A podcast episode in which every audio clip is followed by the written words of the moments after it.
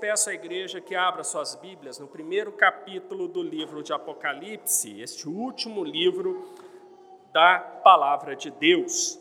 E o objetivo de hoje é estudarmos os versículos de 1 a 3 desse primeiro capítulo.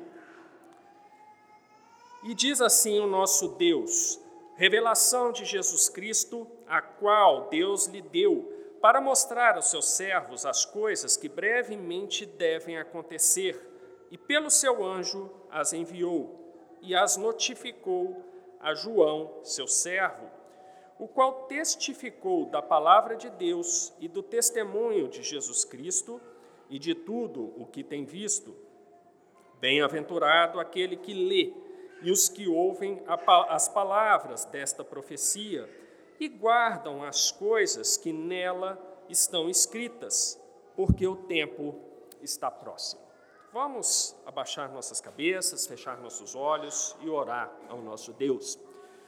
Ó Deus Todo-Poderoso, te rendemos graças por estarmos reunidos aqui, Senhor, para te prestarmos este culto de adoração e de louvor, porque somente tu és digno de receber todo louvor, toda honra toda glória, Senhor.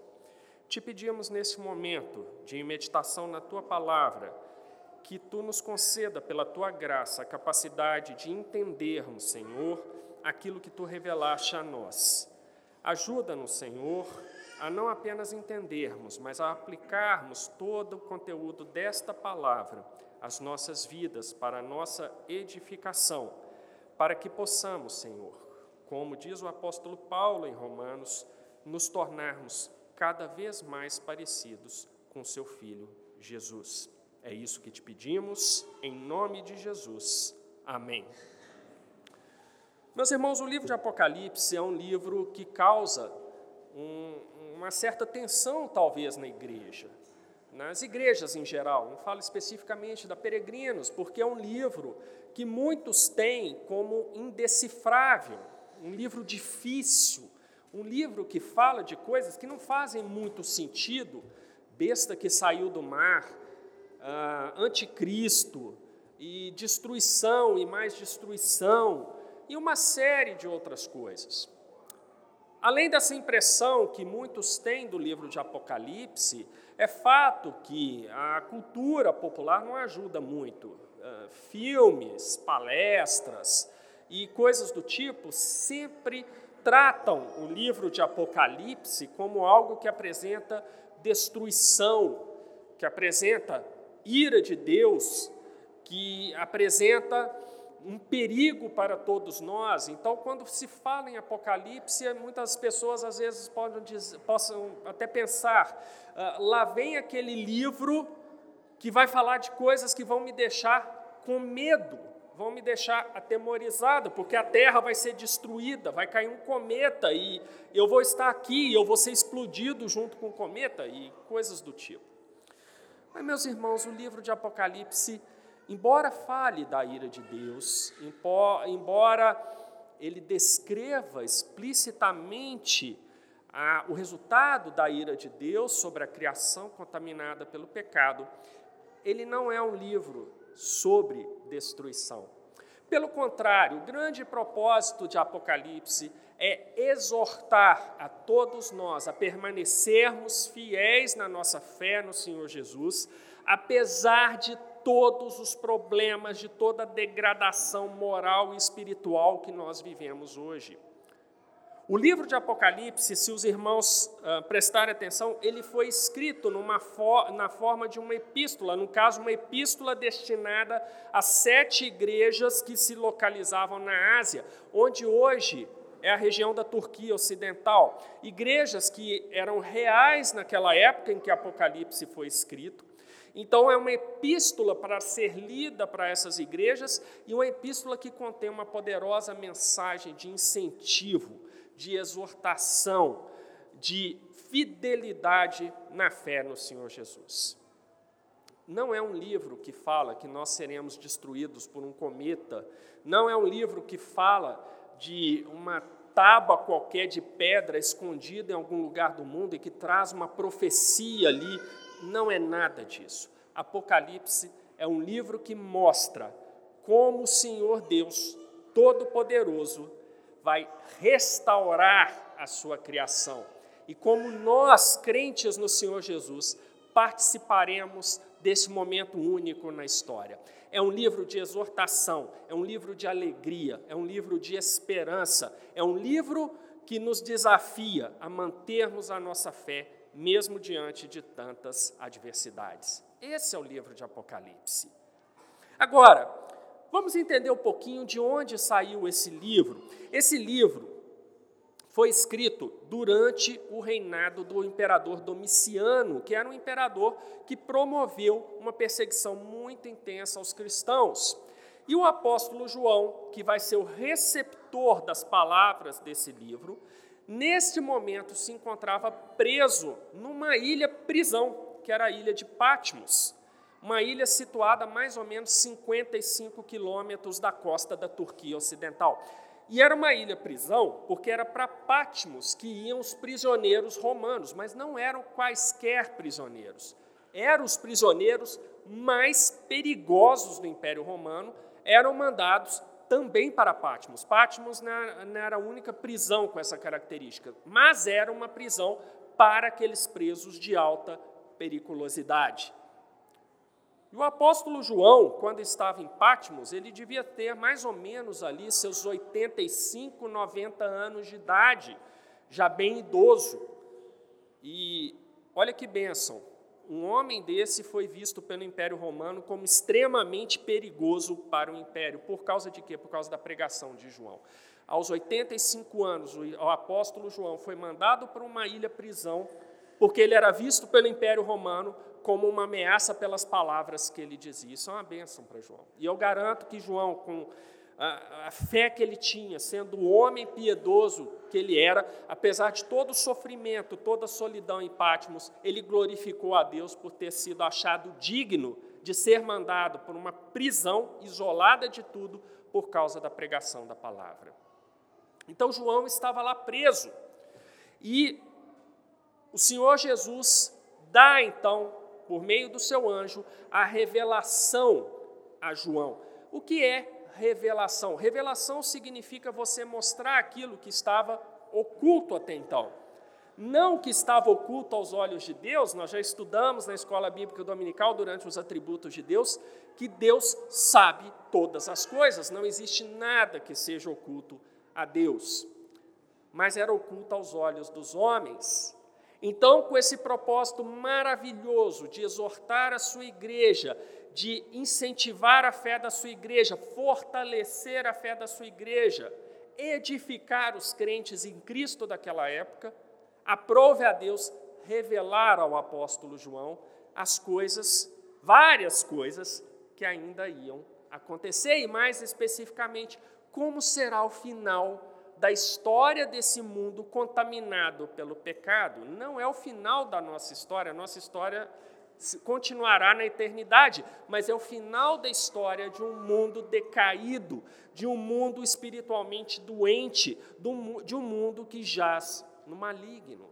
Então Deus revela graciosamente ao seu idoso apóstolo, cansado, preso, isolado de tudo e de todos, Deus mostra para ele: olha, essas coisas acontecerão e assim que toda a criação será redimida. É uma carta maravilhosa, meus irmãos. É uma carta que emociona profundamente quando nós a lemos com os olhos devidos, devido, sem deixar nos levar por essas ideias hollywoodianas, essas ideias cinematográficas. Apocalipse não é isso.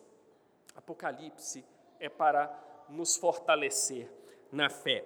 Então João recebe essa revelação ali na ilha de Patmos e essa revelação contém essa mensagem poderosa para os crentes daquela época. É uma mensagem que fala de coisas que passaram e de coisas que ainda acontecerão. Apocalipse não é um livro puramente futurista, não é.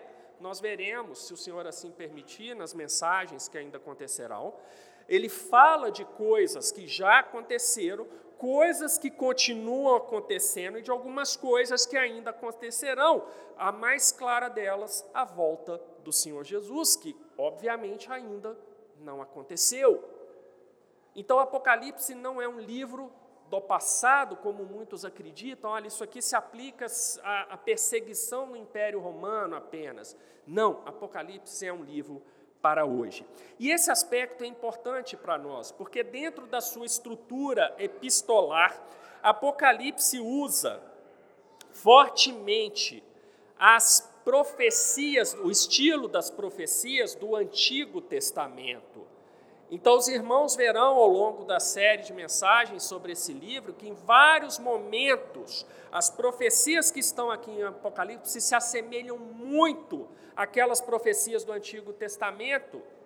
E como eu tenho dito para os irmãos, especialmente nas escolas bíblicas dominicais que eu ministro, as profecias do Antigo Testamento, elas tinham uma aplicação para o contexto imediato daquele povo, mas também elas tinham uma aplicação futura para os crentes de todas as eras. Apocalipse é assim, ele fala de coisas do passado, que eram para os crentes que estavam sofrendo a intensa perseguição ah, ah, lançada pelo imperador Domiciano, mas Apocalipse fala para nós hoje.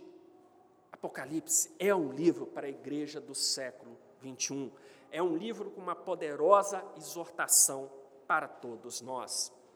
Mas além desse aspecto, Apocalipse e aí talvez é o que chame mais atenção, o que assuste mais as pessoas, ele usa uma linguagem muito é, específica, que é a chamada linguagem escatológica judaica, que é uma linguagem que fazia sentido para os crentes daquela época, porque ela está calcada também nos livros do Antigo Testamento. Peguem Isaías, Ezequiel, uh, Daniel, Zacarias, Joel, tudo está lá. É aquele tipo de linguagem ali. Não são nesses livros inteiros, mas há é, vestígios dessa linguagem é, apocalíptica lá no Antigo Testamento. Então, isso nos leva a uma coisa muito interessante. Por que Apocalipse usa esse tipo de literatura escatológica judaica aqui? Por que, que sendo uma epístola, ele não foi escrito de um jeito mais linear? Ele foi escrito do jeito que aprove a Deus e que fazia sentido para os crentes daquela época. E agora vem um detalhe muito importante, faz sentido para nós hoje.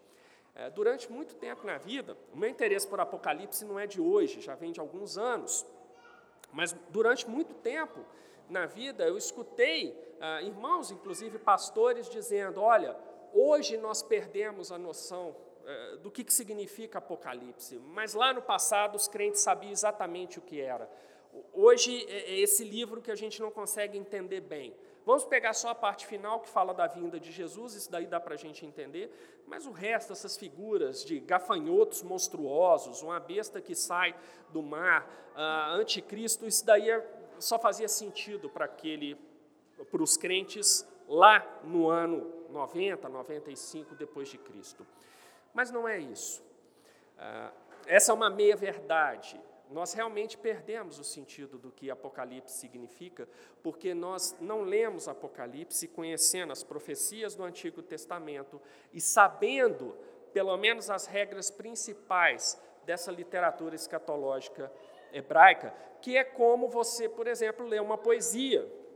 Muita gente que pega um poema, desculpa, eu falei poesia, mas é poema, muita gente que pega um poema, às vezes não vai conseguir entender aquele poema. Por quê? Porque você não tem o treinamento para entender a linguagem poética.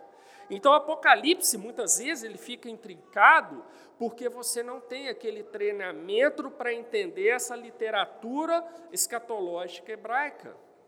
Mas os irmãos verão que as coisas vão se encaixar, que a mensagem de Apocalipse ela forma um todo coeso e que, embora um detalhe ou outro possa suscitar alguma dúvida, é um livro que, como eu disse anteriormente, ele traz uma exortação simples, forte e importante para a igreja hoje. Feita essa introdução, vamos então acompanhar aqui, versículo a versículo, o que esse, essa preciosa carta tem a nos dizer. Ela começa com a seguinte declaração: revelação de Jesus Cristo, a qual Deus lhe deu. Temos aqui uma, logo de cara, já a autoria da carta. quem deu essa revelação foi Deus. E ela passou a ser a revelação de Jesus Cristo. Normalmente, esse primeiro versículo aqui, as pessoas não dão tanta atenção assim a ele. Mas aqui, nesse trechinho que eu li, há uma verdade muito forte e muito importante para nós eh, atualmente. Uma das coisas que, que mais impacta o meio protestante em geral, e o evangélico em particular, é que há algumas doutrinas sendo pregadas nas igrejas que, no fundo, questionam a divindade do Senhor Jesus. Nada de novo. Desde a antiguidade, nós vemos várias heresias nesse sentido. Essas, uma heresia, a partir do momento que ela emerge, ela nunca mais acaba. Ela vai acabar na volta do Senhor Jesus. Mas até que isso aconteça, as heresias, elas ficam circulando com roupagens diferentes, talvez um pouco mais digital, mas a heresia continua ali. Então, essas heresias que questionam a divindade do Senhor Jesus, elas permeiam algumas igrejas, algumas denominações no meio protestante. Mas se nós prestarmos atenção, somente esse trechinho que eu li do versículo 1 já joga por terra qualquer dúvida da divindade do Senhor Jesus. Percebam que a revelação foi dada por Deus ao Senhor Jesus. E ao fazer isso, ela passou a ser a revelação de Jesus Cristo. Há uma pista aí muito importante. Quem, senão o próprio Deus, pode dizer que algo que ele recebeu passa a ser a revelação dele? Percebe? Deus deu a revelação ao Senhor Jesus. A partir desse momento é a revelação do Senhor Jesus. Deus nos deu a revelação dele, que está aqui na nossa Escritura Sagrada, mas de forma alguma qualquer um de nós pode dizer que as palavras que aqui estão escritas são a sua revelação pessoal. Eu não posso dizer isso aqui é a revelação do Humberto, é a revelação do César, da Renata, da Cat, de quem quer que seja. Nós não temos autoridade para isso. Essa é a revelação de Deus. Mas o Senhor Jesus pode usar esse título revelação de Jesus Cristo, dada a ele diretamente pelo Pai, porque o Senhor Jesus é Deus. Então, logo nesse primeiro, é, nesse primeiro trechinho, né, nem no versículo inteiro, nós já desmontamos completamente essa heresia de que o Senhor Jesus não é Deus. A Bíblia assim o declara. E mais do que isso, o Senhor, eh, Deus deu essa revelação ao Senhor Jesus, e aqui a palavra revelação no original grego é o que? Apocalipse. Apocalipse, então, é um termo que significa revelação. Em algumas Bíblias, principalmente as Bíblias em inglês, o nome do livro é exatamente esse, revelação. É muito raro ver Bíblias em inglês que usam o termo Apocalipse, como as nossas Bíblias em português usam. Porque é isso, Apocalipse significa revelação de Deus. Então, é a revelação de Deus a Jesus Cristo e que passa a ser a sua revelação e com um propósito para mostrar aos seus servos as coisas que brevemente devem acontecer. Então a revelação de Jesus Cristo é para os seus servos. Agora nós conseguimos entender por que, que então há tanta conexão do texto de Apocalipse com as profecias do Antigo Testamento, por que, que Apocalipse foi escrito nesse gênero literário tão peculiar que é essa literatura escatológica hebraica, porque tanto as profecias do Antigo Testamento quanto a literatura hebraica, escatológica hebraica, eram entendidas por quem? Pelos crentes, pelos servos do Senhor Jesus. Deus providencialmente deu uma revelação que pudesse ser lida e entendida pelos seus filhos. Não é para todo mundo, é para os crentes, é para edificação dos crentes algumas coisas maravilhosas, e aí eu já vou me adiantando em algumas aplicações, mas isso nos leva umas, a, a algumas questões maravilhosas. Sendo uma delas, o Senhor Jesus não deixa a sua igreja sem a sua palavra, sem a sua orientação, sem a sua exortação. Essa carta escrita para os crentes, para a edificação dos crentes, é dada pelo Senhor da igreja a todos nós. Então é nosso dever, diante disso, nos esforçarmos para entendermos o sentido dessa carta, para entendermos a mensagem maravilhosa que ela tem para nós. Como eu disse, deixando de lado esses aspectos cinematográficos que podem chamar muita atenção, mas é tudo errado. Tem nada certo ali, nada, nada, nada certo ali. O cerne da mensagem está aqui. O Senhor Jesus, o Senhor da igreja, para a nossa edificação, nos dá essa mensagem poderosa. Outra coisa que é muito importante é, é para mostrar aos seus servos as coisas que brevemente devem acontecer. E aqui nós temos um problema, meus queridos, porque muitos ímpios pegam trechos como esse da Bíblia e falam: olha, Apocalipse foi escrito no primeiro século, falando que as coisas aconteceriam em breve, inclusive a volta do Senhor Jesus. Mais de dois mil anos se passaram e a volta do Senhor Jesus não veio, então a Bíblia mentiu. Esse é um, um dos argumentos que os ímpios usam para nos questionar. Será que nós temos refutação para esse argumento? Eles têm um ponto. Aqui está falando que essas coisas brevemente acontecerão. A volta de Jesus, passados mais de dois mil anos, não aconteceu. Eles têm um ponto. Mas será que nós temos um contra-argumento? Temos. Esse brevemente aqui, meus irmãos, primeiro, lembra-se mais uma vez que eu disse que Apocalipse está calcado nas profecias do Antigo Testamento? Se brevemente é uma alusão ao capítulo 2 do profeta Daniel.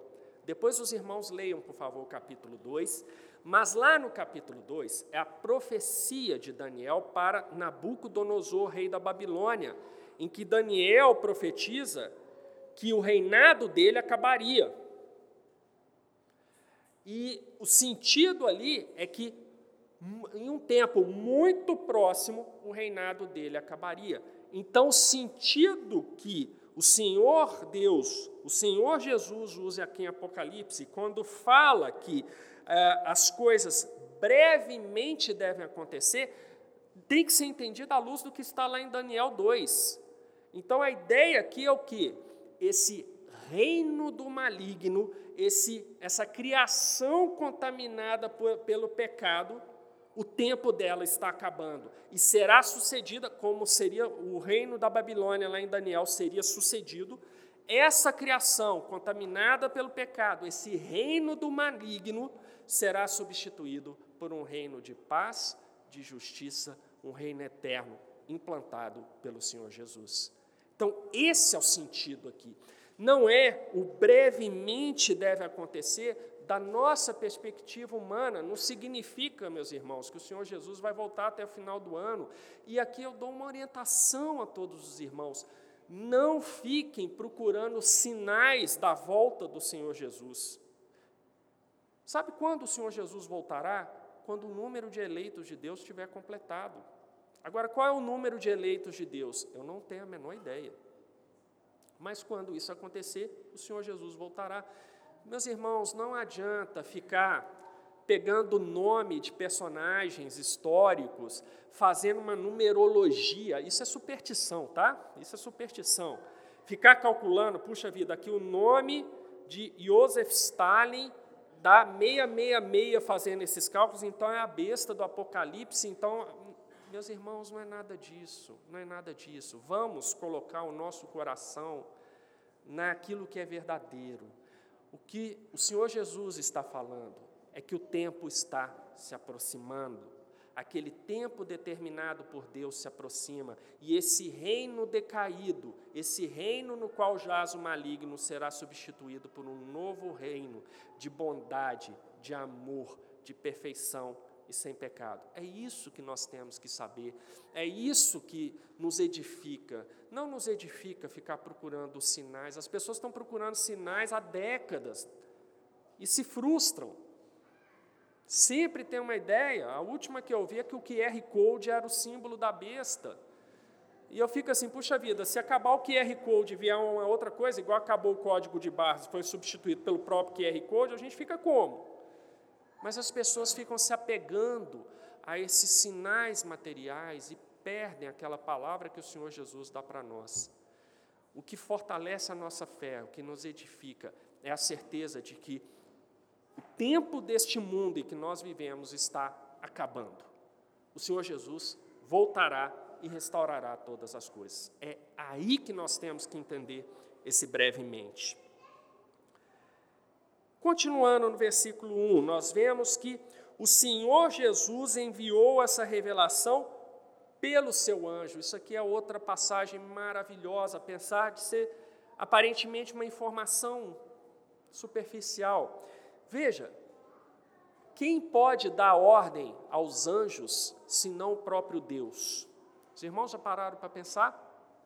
Aqui diz claramente que o Senhor Jesus enviou essa revelação por meio do seu anjo, ou seja, o Senhor Jesus chamou o seu anjo e disse: leva essa revelação ao meu servo João. Qual de nós pode dar qualquer ordem que seja a um anjo? Qual criatura desse mundo em que nós vivemos tem esse poder?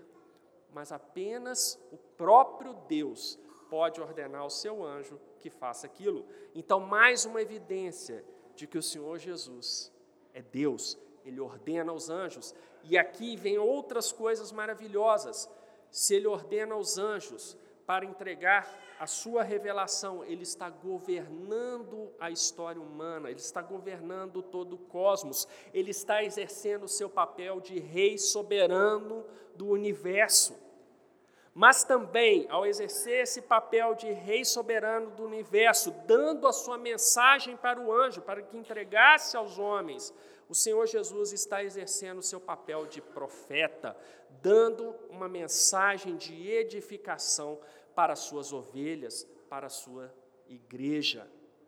E ao entregar essa mensagem para a edificação da igreja, o Senhor Jesus cuida da vida espiritual das suas ovelhas, permanece intercedendo dia e noite por elas junto ao Pai, exercendo também a sua função de supremo sacerdote. Nessa pequena passagem, nesse pequeno detalhe de o Senhor Jesus entregou a, aquela revelação ao anjo para que o anjo entregasse, nós já vimos várias verdades bíblicas. O Senhor Jesus é rei, o Senhor Jesus é Deus, o Senhor Jesus é profeta, o Senhor Jesus é o sumo sacerdote que intercede por nós junto ao Pai. Olha que coisa maravilhosa, meus irmãos, nós nem acabamos o primeiro versículo ainda, e já tem coisas maravilhosas na palavra do Senhor Jesus para nós.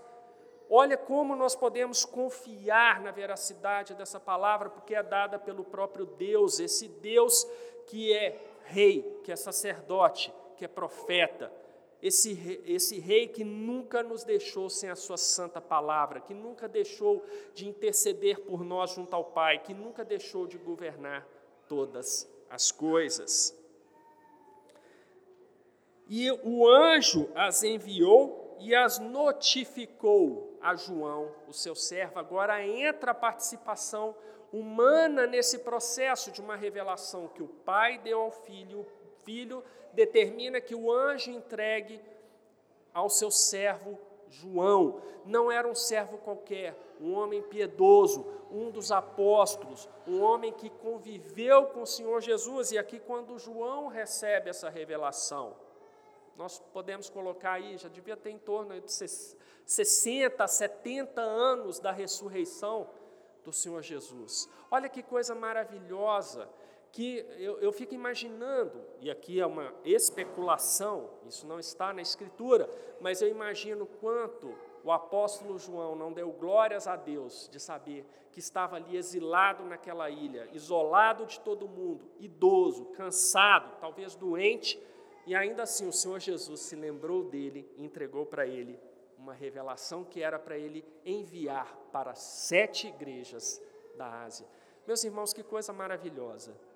Aqui nós vemos que um homem piedoso, mesmo no ocaso da sua vida terrena, ele pode ter um papel fundamental na expansão do reino de Deus.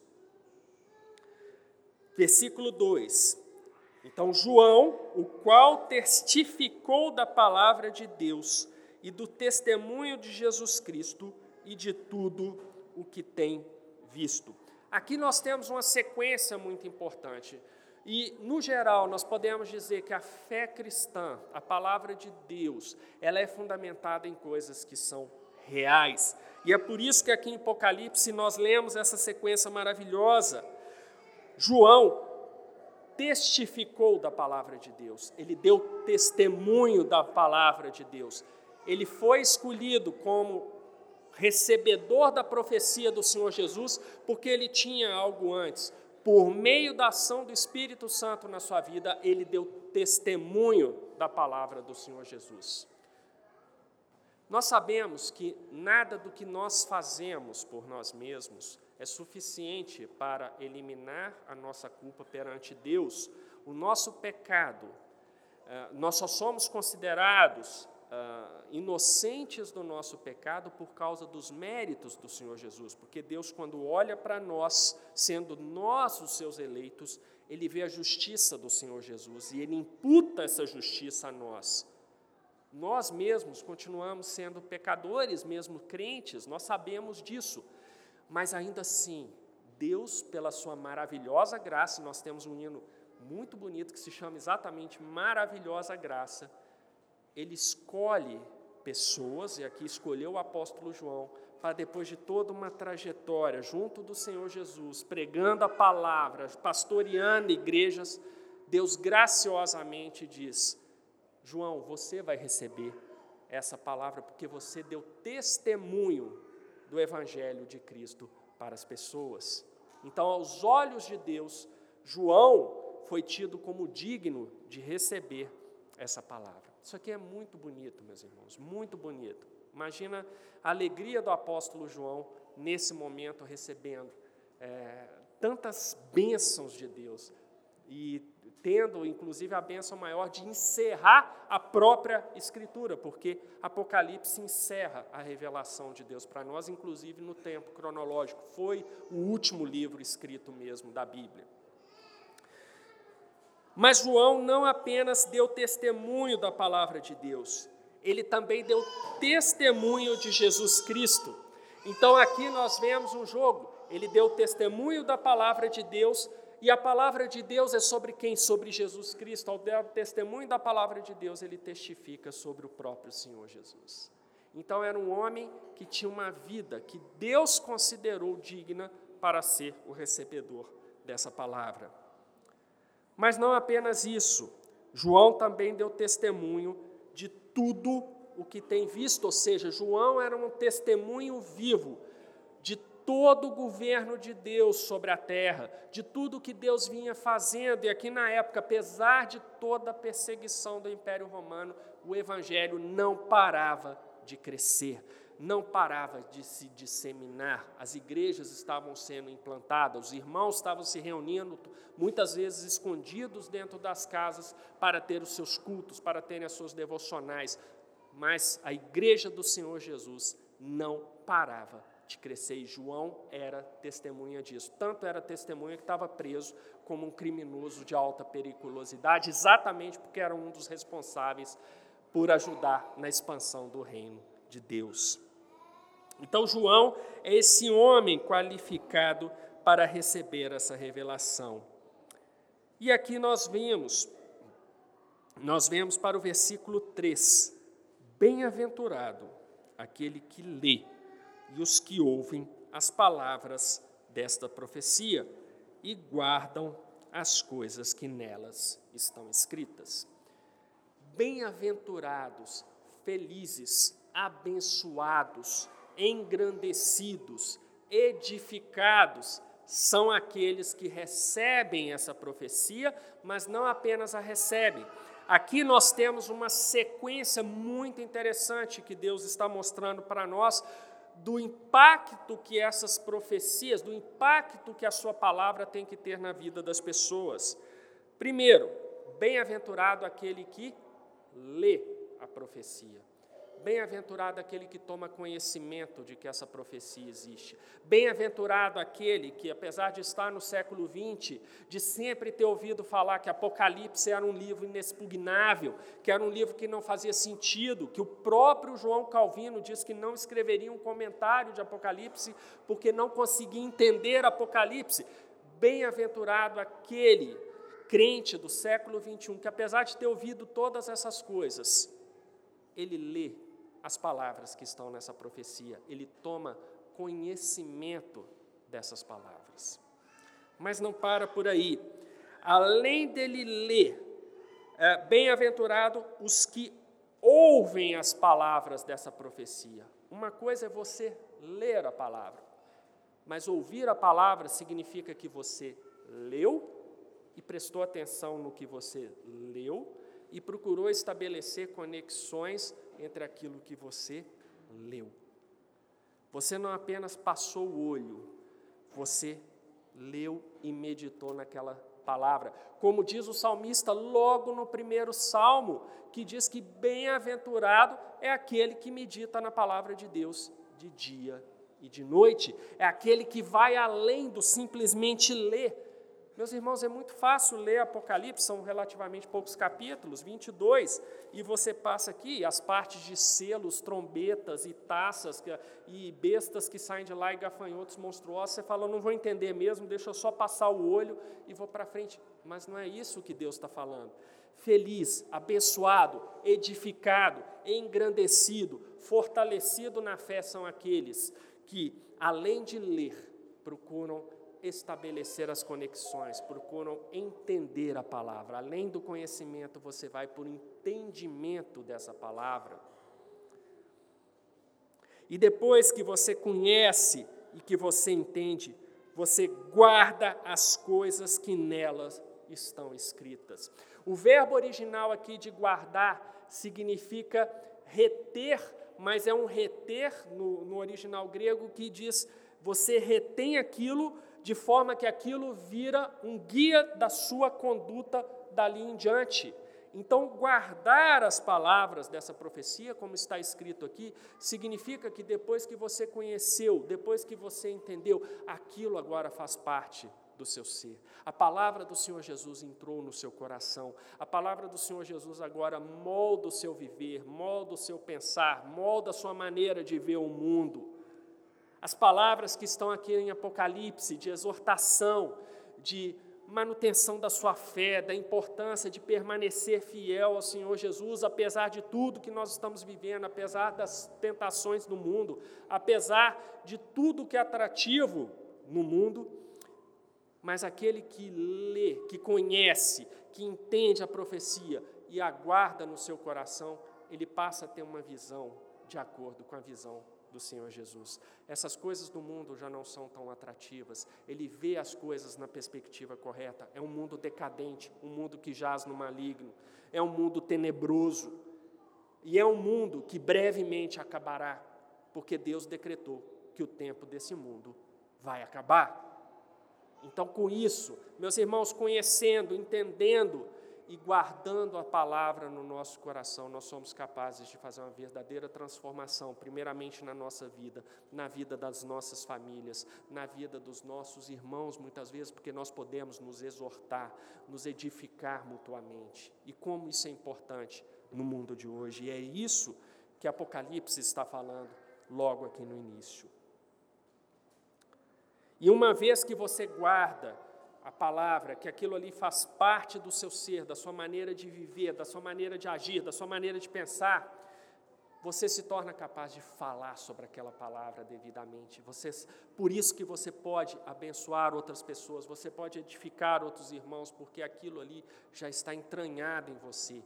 Aquilo que você falar vai expressar aquilo que a palavra de Deus contém.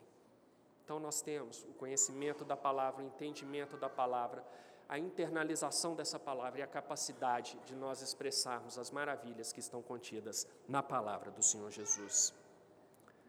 Finalmente, tudo isso porque o tempo está próximo.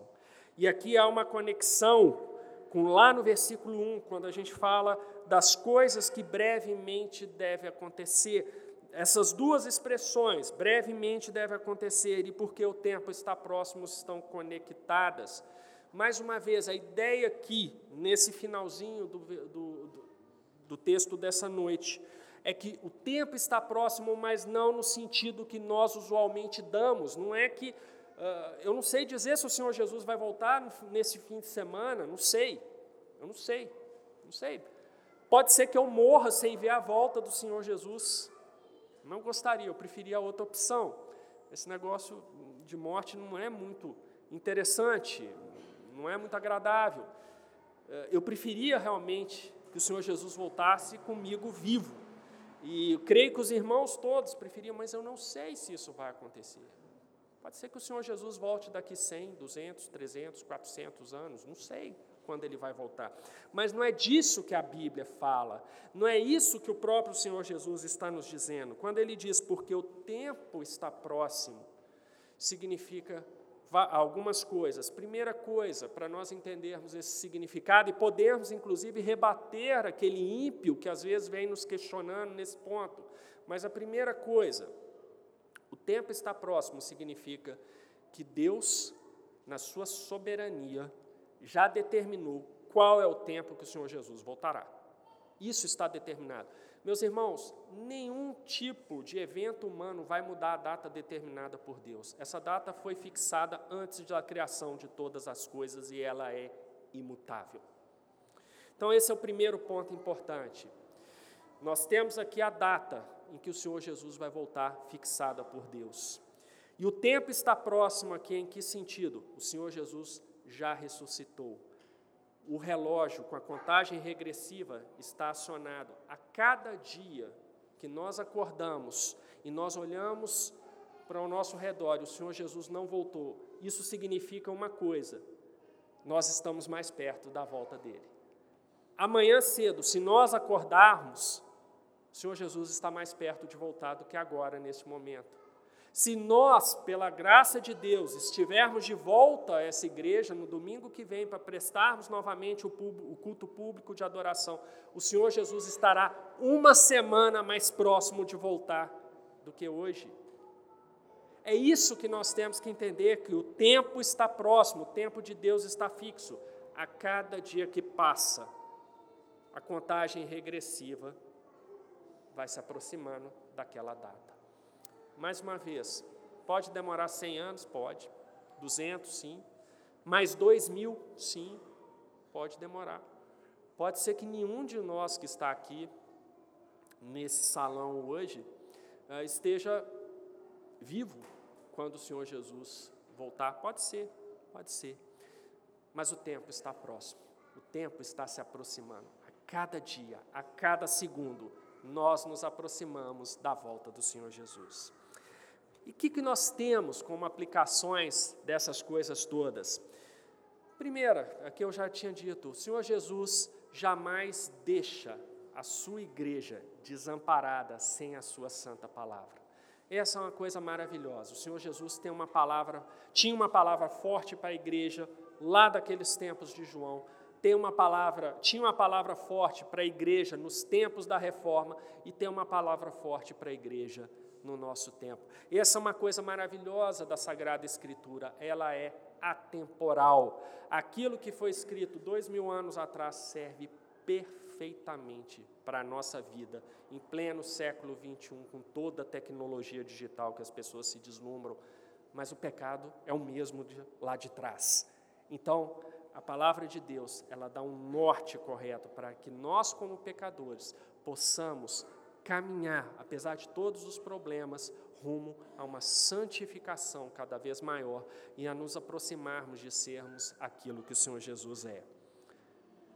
Segundo aspecto importante para nós, o Senhor Jesus é Deus. Essa revelação vem dele, vem de Deus, e se vem de Deus, é uma palavra verdadeira. Não devemos tratar Apocalipse com todas as suas descrições do fim desse, dessa história corrompida pelo pecado como um mito, como uma lenda, como se nós lêssemos uma fábula de Esopo, com apenas uma moral importante para entender. Não, é a palavra de Deus. Portanto, o que está escrito aqui vai acontecer com certeza, porque a palavra de Deus é sempre verdadeira. Outra coisa, outra aplicação, Apocalipse traz essa palavra de esperança, não é sobre destruição, meus, meus irmãos. Ah, o crente, nós veremos ao longo das pregações, o crente usufruirá de um tempo maravilhoso, maravilhoso com a volta do Senhor Jesus. Portanto, nós devemos, com alegria, primeiro, fortalecermos a nossa própria fé, na certeza de que essas coisas se cumprirão. O Senhor Jesus, a cada segundo, se aproxima de voltar e nós devemos ter alegria nisso. Uma vez, há muito tempo atrás, uma conhecida minha e da Alicia, ela dizia assim: Eu não quero que Jesus volte logo, porque eu estou fazendo meu curso de psicologia, eu preciso pelo menos me formar. Não deve ser esse o nosso pensamento, pelo contrário, nosso pensamento deve ser: gente, que maravilhoso seria que a gente sequer terminasse esse culto público aqui, porque o Senhor Jesus voltou antes.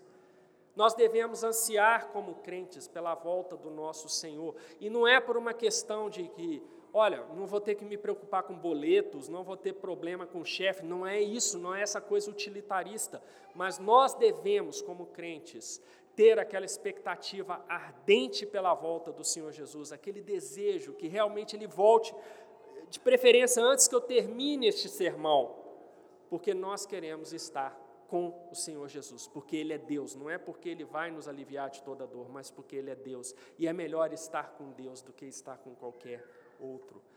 A nossa alegria tem que ser a de nos unirmos com o nosso Criador, num relacionamento novamente perfeito, com a nossa vontade completamente restaurada, com o nosso coração completamente purificado. Essa que tem que ser a nossa motivação. E não porque nós ficaremos livres de doenças, de problemas, de morte, mas é porque Ele é Deus e nós ansiamos retornar para a comunhão perfeita com o nosso Criador. E, finalmente, essa esperança tem que ser exercida diariamente, porque o Senhor Jesus está voltando, o Senhor Jesus virá. E agora que eu termino este sermão, o Senhor Jesus está mais ou menos 45 minutos mais próximo de voltar do que quando eu comecei esse sermão. Então, que essa, meus irmãos, seja a nossa expectativa da volta do nosso Senhor com o qual nós nos uniremos novamente num relacionamento perfeito de amor eterno e de bênçãos eternas que experimentaremos na presença dEle. Amém?